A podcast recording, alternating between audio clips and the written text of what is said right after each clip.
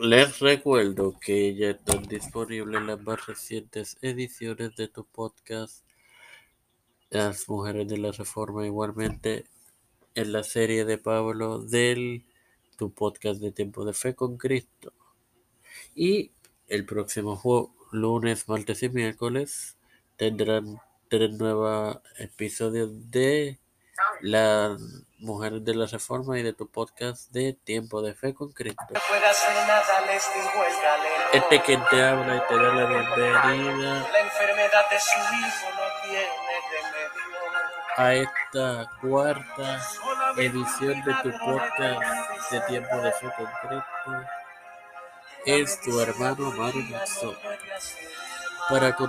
para, finalizar con la serie sobre el impacto en el reino de Francia de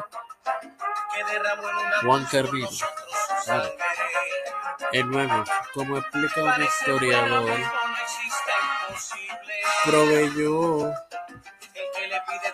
el punto la liturgia y las ideas morales de la nueva religión y además creó organismos eclesiásticos, políticos y sociales en armonía con la misma. Un líder nato continuó su labor con llamamientos personales, su amplia correspondencia con los protestantes en Francia, además con los sociales, sino además infinitos dolores y un considerable tacto y lleva a casa las lecciones de sus tratados impresos en un periodo de siete años entre 1555 y 1562 fueron enviados todo el francés más de 100 ministros. No obstante, el rey francés, quien reinó entre 1447 y 1559, Henry II, quien vivió entre 1500 19 y 1559. Persiguió severamente a los protestantes bajo el edicto de Chateaubriand de 1551 y cuando las autoridades misioneras y los padres de la ciudad de Ginebra no admitieron su responsabilidad oficial. Bueno, sin más nada que recordar, les recuerdo, sin más nada que agregar, te recuerdo que este próximo lunes, y miércoles tendrán tres ediciones nuevas de tus podcasts, Las Mujeres de la Reforma y de, de tu podcast oficial de tu publicación contemporánea respectivamente. Ahora, oro, Padre Celestial y Eterno Misericordia y bondad, te pido la Padre, por el privilegio que me brindas de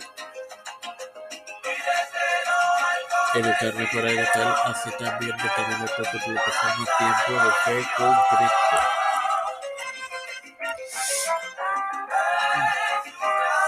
Me presento a mí para presentar a mi madre, a Juanico de Galdante, Mariana Oscar, Hilda de Sexto, Lina Rodríguez,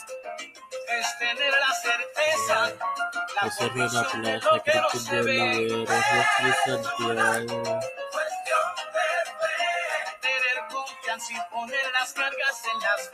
Do, Denis, Lina Rodríguez,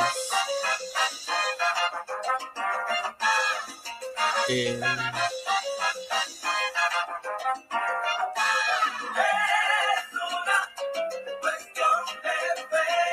se preocupe, doctor, conocemos a alguien que nos salvará. Esperanza Aguilar, Belisa Flores, Calvin Gómez, Guadalupe Paldo, María, Un Ayala, sacerdote llegó Natividad, a darle los Pastores, Víctor Colón, Raúl Rivera, a un paciente de cáncer de aquel sanatorio.